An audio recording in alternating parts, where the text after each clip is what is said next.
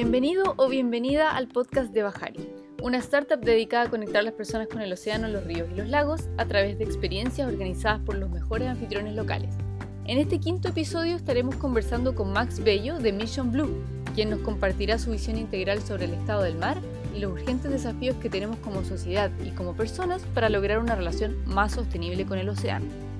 Yo soy Catalina, cofundadora de Bajari, y te invito a relajarte y escuchar esta entretenida conversación. Bienvenido a nuestro podcast, Max. Ya estamos al aire. Eh, a Max Bello le dicen el señor de los océanos, y no en vano, porque no solamente es el champion de los océanos de la COP26, eh, sino que también es experto en política pública oceánica, asesor ejecutivo de Mission Blue, sí, de la película Mission Blue asociado a eso, y veterinario de profesión, curiosamente. Es reconocido como uno de los 100 latinos más influyentes comprometidos con la acción climática, y en realidad, si tuviera que leer el resto del currículum de Max, este podcast terminaría mañana. Así que vamos a dejarlo hasta ahí. Cuéntanos, Max, ¿cómo estás hoy? Hola, ¿qué tal, Cata? Bien, súper bien, muchas gracias. Gracias por la presentación. Eh, sí, son hartas cosas, que hay que estar ahí como, como malabarista también, porque son hartas cosas que hay que estar haciendo, pero, pero se hacen con amor y con pasión, así que eso es lo importante. Así es, y mucho que hacer en el mar igual. Muchísimo, muchísimo, porque le hemos dado la espalda por muchísimo tiempo, así que es tiempo de darle la cara. Excelente. Oye, Max, eh, antes de entrar directamente a hablar del mar, hablemos un poco sobre ti y cómo tú partiste tu acercamiento con el mar. ¿Cuál es tu primer recuerdo, como tu primera interacción con el mar? Mira, interesante porque yo el mar, yo siempre he sido más una persona de montaña, en realidad. ¿ah? Eh, me, me, me, crié más bien cerca de, de los cerros, del bosque pero siempre tuve como, ¿cómo decir?, un llamado del mar, siempre tuve como interés de conocer el, misterio, ¿cierto?, que atrae del mar, lo que hay debajo del agua. Con mucho susto también para alguien que nunca había estado muy relacionado con el mar a la vez también.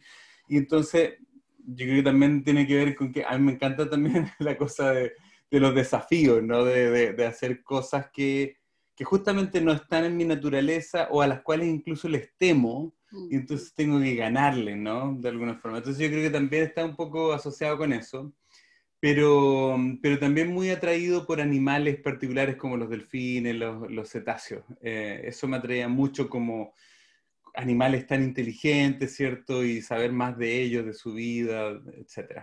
Sí, los que hemos, nos hemos encontrado con esos animales ahí cerca, es, eh, es innegable su, su presencia. Sí, sí, tienen algo particular, algo también un parte como muy humano, ¿no? Yo me tocaba estar buceando y de repente comenzar a jugar, o sea, vienen a jugar contigo y, hacen cosas como si fueran un perrito o como si fueran una persona, ¿no? Es una cosa impresionante. Para redondear un poquito la pregunta, ¿hubo algún momento particular en que tú dijiste como, ya, me voy a acercar al mar, como un clic que te haya hecho? Cuando estaba en la universidad, de hecho ya, eh, descubrí a Rodrigo Juki, que, es cierto que es científico, que estaba trabajando con ballena, y, él también era estudiante en ese tiempo, entonces logré como comunicarme, alguien nos hizo un, contacto, una profesora, de hecho, de mía, entonces eh, nos comunicamos y nos hicimos amigos de una vez, ¿no? Y, yo siempre como, quedamos como prendados de cómo, cómo poder lograr trabajar juntos de alguna forma. Y la primera oficina de WLF, de, en la primera oficina en Chile, necesitaba a alguien que la ayudara y, y, yo empecé entonces a ayudarle eh, algún parte de mi tiempo mientras estaba en la universidad y se abrió ahí una posibilidad también como con el tema, empezar a empujar el tema marino de alguna forma y también en gran parte, Cata, motivado por la Patagonia. Eh, mm. cuando, cuando uno viaja a la Patagonia, cuando uno ve los canales y esta interacción tierra-mar, que yo creo que hay pocos lugares en el planeta donde es tan evidente, eso ya te marca, pero impresionantemente. Oye, pero espérate, tú estabas estudiando veterinaria, conociste a estas personas y ellos te empezaron a meter en este mundo para dedicar finalmente tu vida al mar, porque tu, tu relación con el mar viene siendo como, yo no soy de la montaña y de repente conoces a estas personas y ¡pum! Ahora me dedico al mar. Sí, de, nuevo yo creo que necesitaríamos otro podcast para, la segunda parte, pero en realidad siempre mi vida, digamos, ha tenido una serie de no sé cómo llamarlo, de accidentes eh, virtuosos de alguna forma. pero que han sido además accidentes que han tenido que ver con gente que de alguna forma o me ha guiado o con la cual me he encontrado en el camino, ¿no? Conocí a Doug Tompkins en el sur de Chile. En realidad lo fui a conocer porque todo, ¿te acuerdas que había toda esta cosa de que te decían de que Doug venía a comprar, no sé, y que venía e, esta gente iba a hacer distintas historias, ¿no? Que, que en realidad nada calzaba. Y dije, bueno, no, no me voy a quedar aquí a escuchar la historia o estos inventos, voy a ir y quiero conocerlo y quiero preguntarle a él directamente. Y tuve la oportunidad de hacerlo. hicimos una conexión súper especial con Doug. Y volví a visitar una segunda vez y el Doug, me acuerdo que nos vemos la segunda vez y dice, bueno, ¿qué, oye, ¿qué estás haciendo acá? Entonces, de nuevo, entonces le dije que me gusta mucho. Entonces me dice, bueno, quédate, pues. Y, y, yo estaba con mi pareja en ese tiempo, eh, como, que, como conversemos un segundo, así, no sé, como démonos vuelta, nos dimos vuelta, nos miramos y ya, sí. Nos dimos vuelta y le dije, sí, claro. Menos mal que estaban de acuerdo. Por suerte que estábamos de acuerdo, exactamente. Y, y, entonces de ahí nos quedamos en ese lugar maravilloso y ahí también hubo un una conexión tremendamente fuerte. Vivían frente al fiordo de Rañihue, que es un lugar increíble, y ver las estaciones cambiar, y ver el mar eh, subir, bajar, ¿cierto? Día a día. Mm. Para gente que vive cerca del mar o que realmente cerca del mar, digamos que vive enfrente del mar, es impresionante como ese dinamismo, la vida que contiene, ¿no? Y mm, ese, ese periodo también para mí fue muy clave porque también con el DAG y con la crisis, digamos, entendí que en realidad ¿cierto? La tarea era esa, ¿no? Era salvar el, planeta de alguna forma, salvar la naturaleza, la belleza. Qué bella misión, y grande. grande. Oye, Max, yo sé que tú has viajado por varias partes, que te ha tocado también trabajar en varios países y eso también implica que has visto distintas realidades. Y nosotros hemos visto que al menos acá en Chile no hay tanta cultura de mar, curiosamente. Como que estamos, como decís tú, mirando muy hacia adentro. ¿Por qué tú crees que se debe que otros países sí han logrado integrar más la cultura de mar que nosotros de repente? Si tú miras la sociedad, ¿cierto? Digamos, la humanidad. Eh, ha encontrado la mayor parte de las respuestas particularmente económica, ¿cierto?, en, la Tierra. Y, se mide de una forma diferente porque somos animales terrestres. Entonces desarrollamos la agricultura, ¿cierto?, etcétera. Y, si te fijas incluso, por ejemplo, en el mar, en la economía o las actividades económicas, como son la pesca, la pesca, si, lo miramos de alguna forma, mm, se mantiene exactamente como existía antes. Excepto ahora la acuicultura, innovando, metiendo un poco más de ciencia, más, más tecnología, pero la pesca como tal es todavía lo mismo. Tú o sea, va a capturar peces que son salvajes. Y eso te habla de cómo nos hemos dedicado a desarrollar más bien justamente esa actividad en tierra, lo cual nos ha alejado completamente de, de alguna forma del mar, en algunos lugares más que en otros. Hay culturas también y hay países, hay lugares, hay gente que todavía está muy conectada, ¿no? A mí me ha tocado trabajar en Polinesia, ¿cierto? En diversos lugares. Y hay lugares donde la relación, por ejemplo, de la, de la gente con, los, con el mar es una cosa, pero completamente diferente, súper bello, ¿no? A mí me tocó, por ejemplo, trabajar en las Islas Cook, donde, donde ellos ¿cierto? Tiene una relación directa con los tiburones. Los tiburones fueron finalmente quienes en el fondo les ayudaron a llegar a las demás islas, a colonizarla. Esa es la historia, ¿no? Mm. Y, tuve una, situación bien interesante porque un día trotando en la playa me encontré con un, con un pescador que había sacado recién un, tiburón. Entonces le dije, pero devolvámoslo, traté de convencerlo, ¿no? Entonces me dijo, pero que lo voy a vender en el, en el mercado. Entonces, y al final em, le dije, bueno, que yo, ¿cuánto le pagan el mercado? Yo se lo pago, ¿no? Y em, entonces ya hicimos, hicimos el, trato, pero el tiburón lo, metimos de nuevo al, arrecife y lo hicimos respirar de nuevo, lo movimos hasta que empezó como a recuperarse a poco, hasta que lo llevamos a una parte más profunda y se fue. El tiburón se fue, pagué, todo bien, amigos, bien, todo. Entonces después tuve unas reuniones con el, en el gobierno, ¿no? Tenía unas reuniones con el presidente, también con, el, con los ministros, etcétera. Y en eso yo como un poco de detalle, ¿no? También, pero, pero cuento la historia, o sea, estábamos hablando, entonces, bueno, ¿y por qué hay que protegerlo? Y al final digo, bueno, y además también porque yo soy dueño de un tiburón acá. Entonces, entonces me dice, me dice, ¿qué? ¿Qué es lo que está diciendo? Entonces, entonces sí, claro, yo, yo tengo un tiburón aquí en, en la Recife, tengo un tiburón de, de, Punta Negra. Y entonces se quedan todos con, entonces les cuento la historia. Y no te imaginas, Cata, cómo cambió la naturaleza eh, de la reunión. Porque para la mayor parte de la gente eso fue un, un mensaje, una, una, conexión, ¿no? O sea, no era cualquier cosa que haya pasado, eso que me haya pasado a mí, ¿no? Había, una, había algún mensaje para ellos de parte de mí y de parte de los tiburones a través mío. Entonces cambió totalmente la, la reunión y, y, de hecho fue crítica para poder lograr finalmente que las Islas Cook, eh, mucha otra gente también trabajó una campaña maravillosa, obviamente, no, no fue solo eso, pero con lo cual logramos finalmente cerrar completamente la pesquería y había un interés muy grande de China, particularmente de pescar los tiburones, mm. y lo cual fue roto el acuerdo con China en ese sentido y, no más pesca de tiburones. Se acabó. Qué loco. Entonces, sí, bonitos son, pero ahí te das cuenta, eso no pasaría en otro lugar, en, otro lugar me ha pasado, no, pero ¿por qué vamos a salvarlo? Hay que matarlos, ¿no? Porque nos mm. van a matar. La relación humana, la relación cultural también existe efectivamente en muchos lugares y es muy diferente. ¿Qué, crees que hace la diferencia entre que un lugar esté más conectado y se dé cuenta de esas cosas que otro? Eh, tiene que ver, como decíamos, con, con de dónde viene cierto su, su, interés, incluso comercial, económico, de todo, pero, pero también hay una cosa que tiene que ver directamente con, la, con cómo vamos cuidando también es eso que nos une a la naturaleza. Hemos roto de alguna forma la relación con la naturaleza hemos roto nuestra relación directa de que somos parte de esa naturaleza.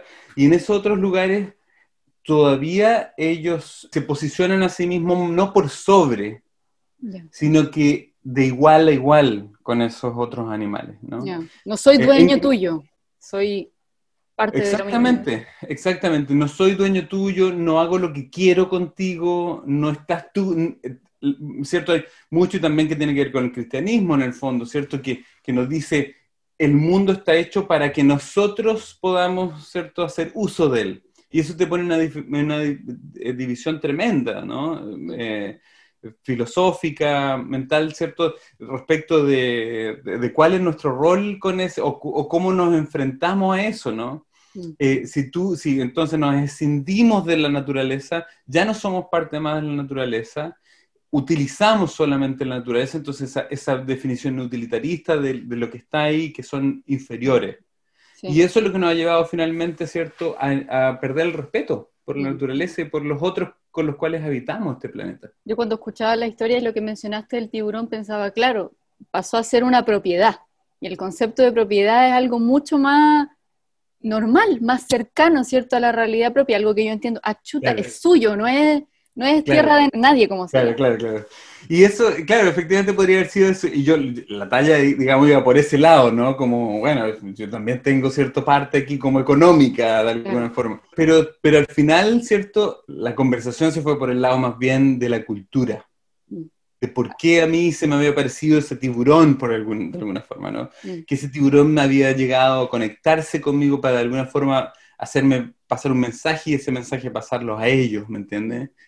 Y se alejó completamente de esa otra visión que, como tú bien dices, claro, es lo que, de lo que soy dueño o no. Oye, pensando en estas cosas que son como de todos y de nadie, hay un tema que es como un tema que todavía no está resuelto, que es qué pasa con el mar que está entre medio de los países, ¿Cuál, qué pasa con esa zona gris que no es zona económica de nadie, mm. el alta mar. ¿Cómo ves tú ese tema? Que, que por cierto es un desafío. Imagínate que, que incluso eh, la zona económica exclusiva, ¿no? De alguna forma, que, que, que, que esa parte que, de la cual nosotros somos dueños, ¿no? Como países, etcétera, que son las 200 millas, fue una definición además que también fue hecha económica, ¿no? O sea, las 200 millas fueron hechas en base a la, a la ballenera, a la industria ballenera. E, era, era la distancia en la cual tú podías traer, digamos, una ballena relativamente fresca a puerto. Eh, después de haberla casado. de ahí viene la, definición de las 200 millas, pero incluso en esas 200 millas eh, lo que hacemos de hacernos cargo de eso es, pobre, ¿no? O sea, eh, imagínate ¿no? que los países, como nuestros países, hacen uso de un par de especies y con eso se sienten, digamos, dueños de lo que hay dentro, ¿no? Un par de empresas o, lo que sea. E, eso es aún más brutal en, fuera de la zona económica exclusiva, es decir, en la alta mar. El alta mar hoy día es más del 60% del total del océano. 70% de la tierra está cubierta de agua, ¿no? Por lo tanto, es tremendo, o sea, no le pertenece a nadie o le pertenece a todos, ¿no? Que es el, tema de, ¿cierto? de la tragedia de los comunes de Hardy. Lo que pasa hoy día es que efectivamente la gente que tiene recursos para poder salir a hacer uso de ese, de, ese espacio son una, cantidad em, limitada de países que son ricos y que tienen la posibilidad de subsidiar, ¿cierto? Porque la única forma más de que puedas hacer realmente esa pesca es subsidiada para tener la tecnología, la embarcación, etc. Y eso hace que ellos se crean dueños de esos recursos que en realidad no le pertenecen a nadie o le pertenecen a todo. Y, con, o sea, estamos hablando además de, de, un, de, de, especies contadas prácticamente con la mano, ¿no? Y que a medida que vamos sobreexplotándolas vamos encontrando otras, ¿no? Y así vamos sobreexplotando. Pero no hay la capacidad de manejar eso como humanidad. Y eso es una de las grandes tareas, digamos. De hecho, hay una discusión que ya viene hace rato, hace eh, más de 10 años en las Naciones Unidas, de las cuales yo también he sido, digamos, partícipe hace, hace rato también eh, respecto de crear un acuerdo para el alta mar, que permita poner algún mínimo de reglas, pero hoy día es un territorio de nadie. Qué fuerte eso, porque recuerdo que en una, en una de las frases que leí por ahí en tus otras entrevistas dices que al final el mar es, es un sistema, o sea, no nos sirve el resto del sistema si no tenemos un mar sano. Entonces es muy curioso que siendo un problema que es para todo el mundo, no tengamos una solución de todo el mundo. Claro, no, que nos olvidemos, ¿cierto?, de, de, de, un gran trozo de eso, ¿no? Es como, em, vamos, a, vamos a salvar estos pequeños espacios, ¿no? Y, y, en, las, en muchas de las campañas que yo hago, ¿cierto?, que tienen que ver con la creación de áreas marinas protegidas, eh, ¿cierto? Ahora tengo una, en, Galápagos que, ha sido muy, muy, muy, muy difícil, donde la industria pesquera, ¿cierto? Se ha puesto con todo lo que tiene. Eh, es impresionante ver, ¿cierto?, cómo esta especie de sensación de propiedad, ¿no? Como no, nadie más puede hacer. O sea, estamos buscando el bien de todos, que es la protección de este lugar, ¿cierto? Además de un lugar tan impresionante como Galápagos para la humanidad y, y para el planeta pero un, un, interés particular se opone a eso, ¿no? Y todo está hecho, lo que hemos creado, ¿cierto? Les permite efectivamente a ellos adjudicarse de alguna forma ese poder, ¿no? Entonces, también tiene que ver no solamente cómo hemos olvidado el mar, sino que también cómo nos hemos desempoderado de, de su protección, ¿no? Mm. Al punto de que entonces solamente pueden hablar aquellos que hacen uso de mm. él. Mm.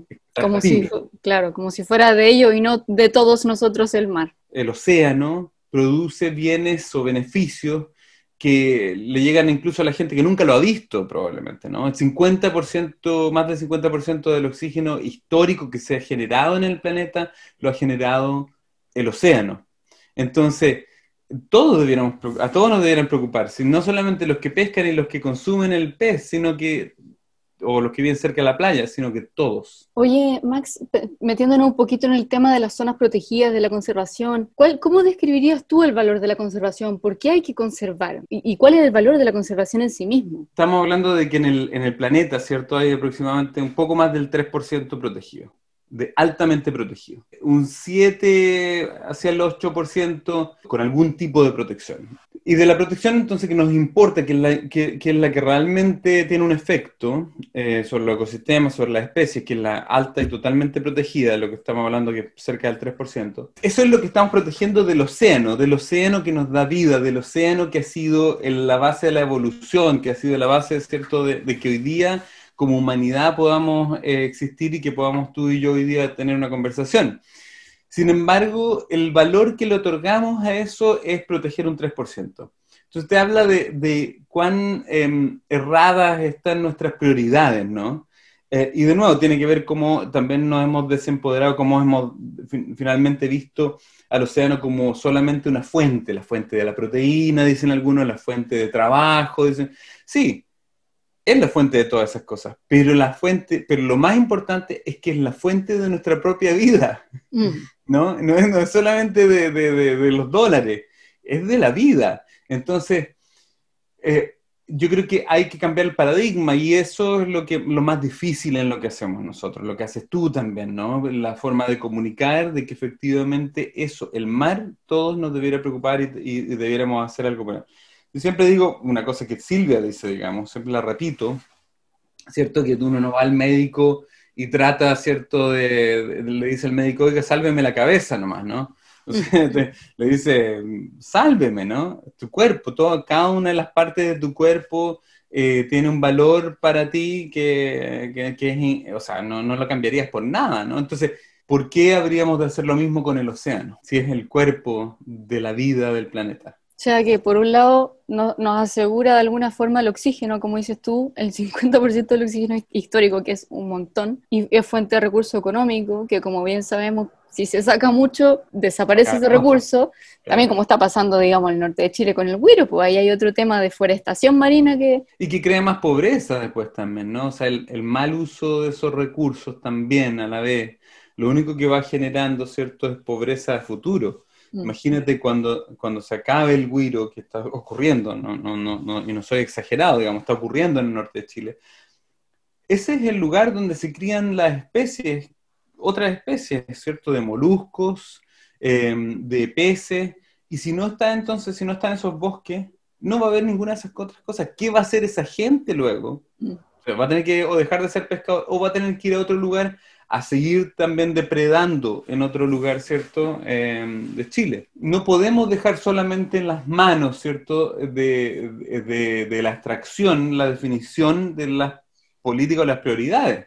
Mm. Hay que pensar en, el futuro, ¿no? O sea, de, qué es lo que pretendemos hacer. Si tú mm. miras el manejo, por ejemplo, de los tiburones en Chile, no tiene ningún, los tiburones no tienen manejo.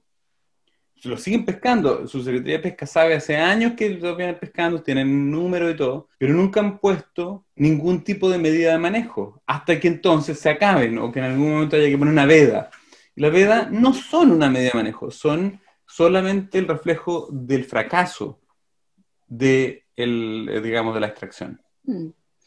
Oye, Max, y pensando en que existen estos como polos, ¿cierto? La gente que dice hay que conservar, tenemos que no tocar esa zona, y por otro lado, esta otra mirada que dice, chuta, necesitamos extraer, y además viene desde una creencia popular como de que el recurso es infinito y se regenera con una abundancia que da lo mismo si saco todo.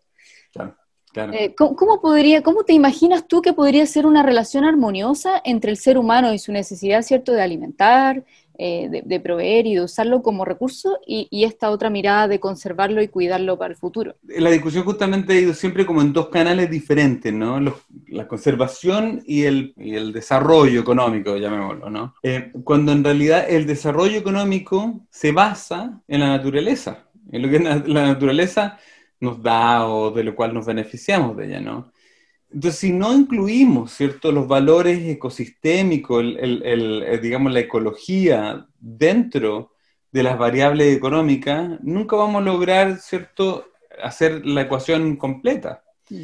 Y, y, entonces, ese, y eso es algo que también de la cual probablemente somos culpables nosotros, todos nosotros, incluso las organizaciones ambientales y todo, ¿cierto? Que no hemos finalmente logrado como conjugar esa discusión en una sola discusión, ¿no?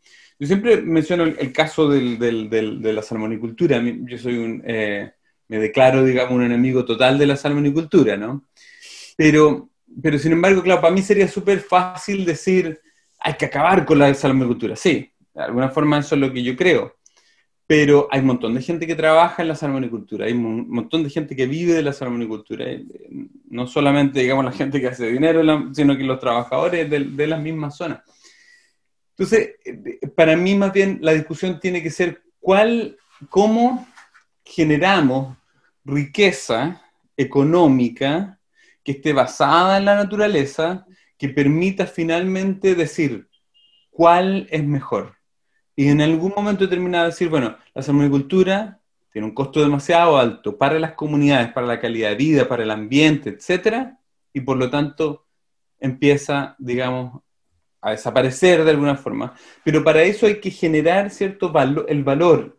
Yo, yo creo que en la Patagonia, por ejemplo, hoy día el valor y, el valor intrínseco, digamos, la vocación de, de, de, la Patagonia es la conservación. O sea, un territorio que tiene ¿cierto? Un porcentaje brutal de, conservación en tierra, y, espero que en los próximos años también de agua, ese debiera ser el eje del económico, ¿no? O sea, debiéramos, la economía y los incentivos del Estado, ¿cierto? Y otros debieran llegar ahí, porque es mucho más distributivo, es mucho más amable con el ambiente, etc.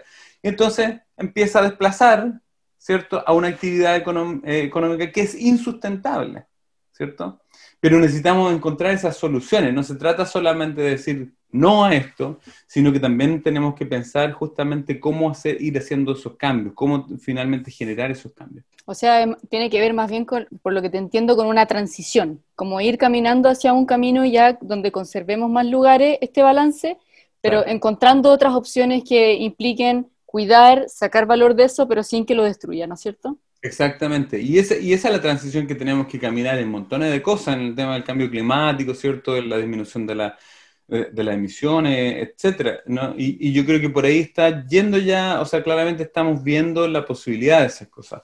Mm. Eh, y finalmente crear riqueza para la gente en general, para las comunidades, para muchas... Actividades como esas son mucho más distributivas, el mismo turismo es mucho más distributivo, ¿no? Y, genera riqueza, genera mejor calidad de vida, ¿cierto? Y genera mejor, ¿cierto? Ambiente, si se hace bien. Mm. Justamente ahora quería preguntarte por, por cuál crees tú que es el rol del turismo en todo esto. Mira, yo creo que el rol del turismo es súper clave. Es una actividad que sigue creciendo. Incluso, bueno, tú sabes, ahora con la pandemia ha sido muy golpeado, ¿no? Pero de las actividades de turismo, de hecho, las actividades de ecoturismo son las actividades que más han crecido dentro del sector turístico. Y de algunas de ellas, por ejemplo, el buceo ha sido una de las actividades que más ha crecido lejos en, el, turismo. Entonces, hay, una, hay un potencial, un potencial de que gente puede dedicarse a trabajar en eso, ¿cierto? Y que efectivamente puede hacer dinero, que puede hacer, ¿cierto?, una vida de eso. Y yo creo que eso está cambiando tremendamente. Hay que obviamente, y, siempre es bueno ser crítico y para poder mejorarlo, hay también que hacerlo bien, porque hay ejemplos, ¿cierto?, de cómo el turismo también es capaz de destruir esas mismas posibilidades o destruye incluso lo, mismo que está, de lo cual se está, digamos, enriqueciendo. Pero efectivamente, si tú ves, digamos, em, si, si pones, digamos, en la balanza una actividad como el turismo en general, que tiene un impacto bastante menor que el que, la extracción directa, no sé, ponte tú, de tiburones, ¿no?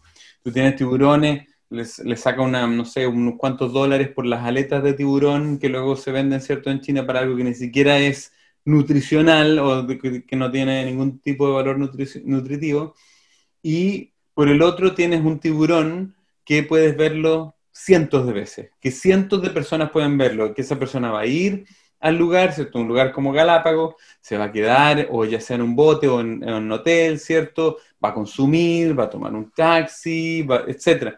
Esa riqueza se distribuye mucho mejor, ¿cierto? Y, es mucho más el dinero que finalmente esa gente va a dejar por un tiburón, que además, y no es menor, debe ser lo principal, va a seguir teniendo, haciendo lo que hace un tiburón, que es ser parte de ese ecosistema que es clave me llama mucho la atención eso, porque desde Bajari, como, como te hemos compartido, hemos puesto el, ojo en el turismo porque justamente pensamos que esa es la oportunidad eh, que puede dar un poco vuelta el partido en esas zonas costeras. Claro, quizás si partes hoy día no te va a rentar mañana, pero pasado mañana y el día después y después y después, eh, la, la capacidad de atraer gente para allá es, en el largo plazo, es la mejor opción. Sí, sí, no, efectivamente. Pero es verdad que también hay que ser realista. Yo he visto proyectos del gobierno de Chile, por ejemplo, mm, causa también muchísimas expectativas que luego no son, no, no, no son conseguidas. Pero sí, efectivamente, o sea, el, turismo es una fuerza que sigue y va a seguir creciendo tremendamente. O sea, si tú escuchas a la gente que ahora quiere, cuando pase la pandemia, todos están desesperados buscando dónde van a ir, ¿no?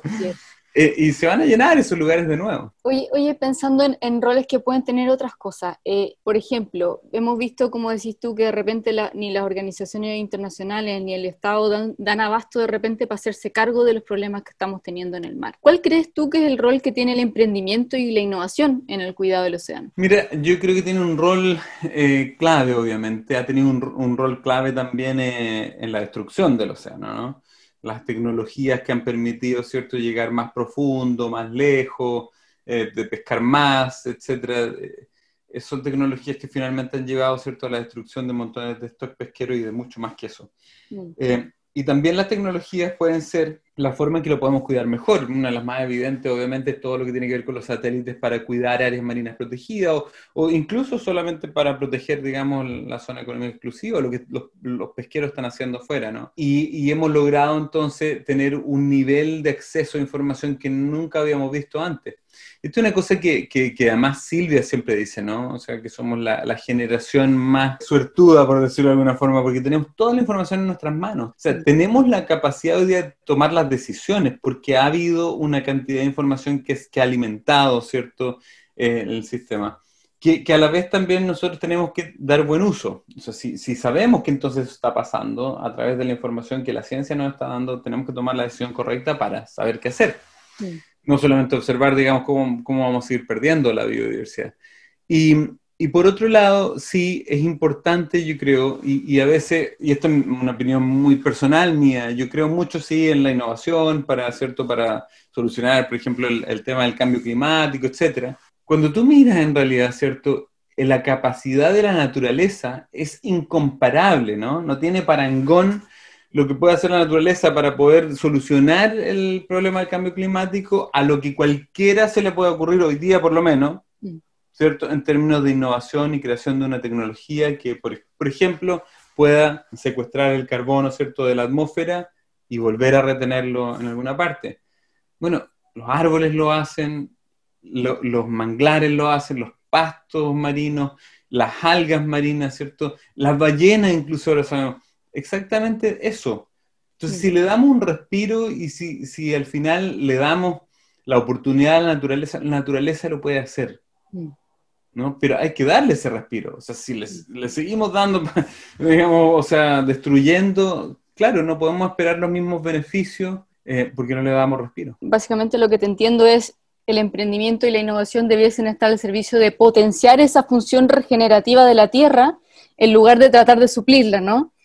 Exactamente, exactamente. Yo creo que yo estoy esperando también que ojalá haya muchos más inventos que efectivamente nos, nos ayuden a mejorar, ¿cierto?, nuestra relación con la naturaleza. Pero la mejor forma de restaurar esa relación es respetándola y cuidándola, ¿no? Y, y para eso también, o sea, no hay que innovar mucho. Eh, o sea, para eso las respuestas están ahí, están hoy día, son muy claras. Oye, Max, para ir cerrando, ¿qué le dirías a las personas comunes y corrientes que tienen ganas de ser un aporte al mar, que tienen ganas de ayudar a regenerar el mar y contribuir a su cuidado, pero no saben cómo. Que la gente se informe, que la gente se informe más de qué es lo que le pasa al océano y cuál también, cuáles son también las cosas que uno puede hacer desde, desde su casa, ¿no?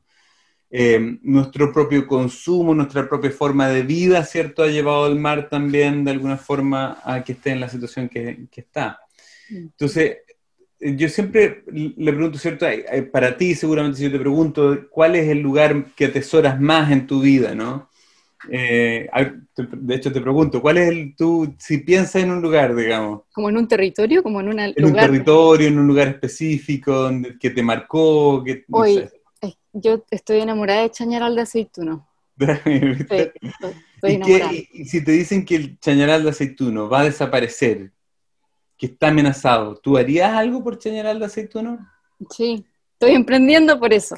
Exactamente. Entonces, justamente, y, eso es llamar a la gente que se conecte con sus propias vivencias, con lo, con lo mismo que ama, con lo mismo, o sea, lo mismo cuando te dices, ¿cierto? Cuando tú hablas con alguien, padre, familia, yo soy padre, familia, ¿cierto? Yo protegería a mis hijos hasta el fin. Bueno, mm. proteger a la naturaleza, que es quien nos ha dado la vida, vale la pena, ¿cierto?, luchar por eso. Entonces, es llamar también a la gente que conecte con, eso, con sus propias vivencias, con lo que ama, con lo que quiere, con lo que está dispuesto, ¿cierto?, a proteger. Y elegir, Cata. Tenemos la opción de elegir, se llama política. Existe hace mucho, eh, mucho tiempo ¿no? en el planeta y puedes elegir quién te representa, cómo te representa, cuáles son sus ideas, cuáles son las tuyas que a lo mejor esas personas eh, también pueden compartir o a las cuales tú les debes exigir que, que compartan de alguna forma, ¿no? Entonces, también el, llamado, sí, hay políticos muy malos, pero la política per se no es mala. Mm. Y creo que tenemos que, que, ser más influyentes en eso. Lo, yo lo vivimos acá en Estados Unidos hace poco, ¿no? Se logró cambiar el, el, gobierno y había, que, y había que hacerlo, ¿no? O sea, pero fue porque mucha gente finalmente fue a votar también. Oye, me, me quedó dando vuelta eso como del padre que quiere proteger a su hijo hasta el fin y es como, o la madre. Eh, efectivamente, cuidar el planeta es una forma de protegerlo. Como a mí me pasa siendo joven que digo, chuta, si llegase a tener un hijo, ¿cuál es el mundo al que lo voy a traer? Para mí eso es parte de, esa conciencia de sentirte parte de ese todo. Y, por lo mismo que decías tú, de, ir a conocer, de ver, conectarte con eso que te hace sentido, eh, nosotros partimos con este proyecto. Es decir, como la gente no le importa el mar porque no lo conoce, porque no va, porque no se mete, porque nunca ha buceado, no se atreve, piensa, no sé qué piensa. Entonces la invitación también desde el lado de nosotros es, es conózcalo, para conectarse con eso hay que conocer. Sí, no, totalmente. Yo, yo he tenido la oportunidad, Cata, de, de llevar a gente completamente desconectada, o sea, a, presidentes también y a otros, ¿cierto? Subí una vez a un presidente de un submarino. Y, y, él salió transformado, ¿no? O sea, no lo podía creer lo que había visto debajo. Mm. Él era el presidente de ese país en, lo, en, el cual hay montones de corales y arrecifes corales maravillosos, algunos de los mejores estados ¿cierto? En, en, el Caribe. Y sin embargo no lo conocía. Mm. Eh, y si esa gente que son los tomadores de decisión principales no saben qué es lo que hay debajo, difícilmente. Y si nosotros no sabemos, entonces, como tú dices, claro, no, va a ser imposible cambiar, digamos, la, percepción. Así que me parece maravilloso y por eso encantado de apoyarte, digamos, también en tu cruzada y, a ver si también esta conversación ayuda a atraer más gente a que, a que vaya y que, y que lo vea. De todas maneras, que nos enriquece la conversación. Te agradezco un montón, Max, por compartir con nosotros tu, experiencia, tu conocimiento, tu punto de vista, súper enriquecedor. Em, y ya nos estamos despidiendo. Muchas Encantado. gracias. No, muchas gracias a ti. Saludos, cariño allá en Chile, a todo el mundo. Muchas gracias, igualmente por allá.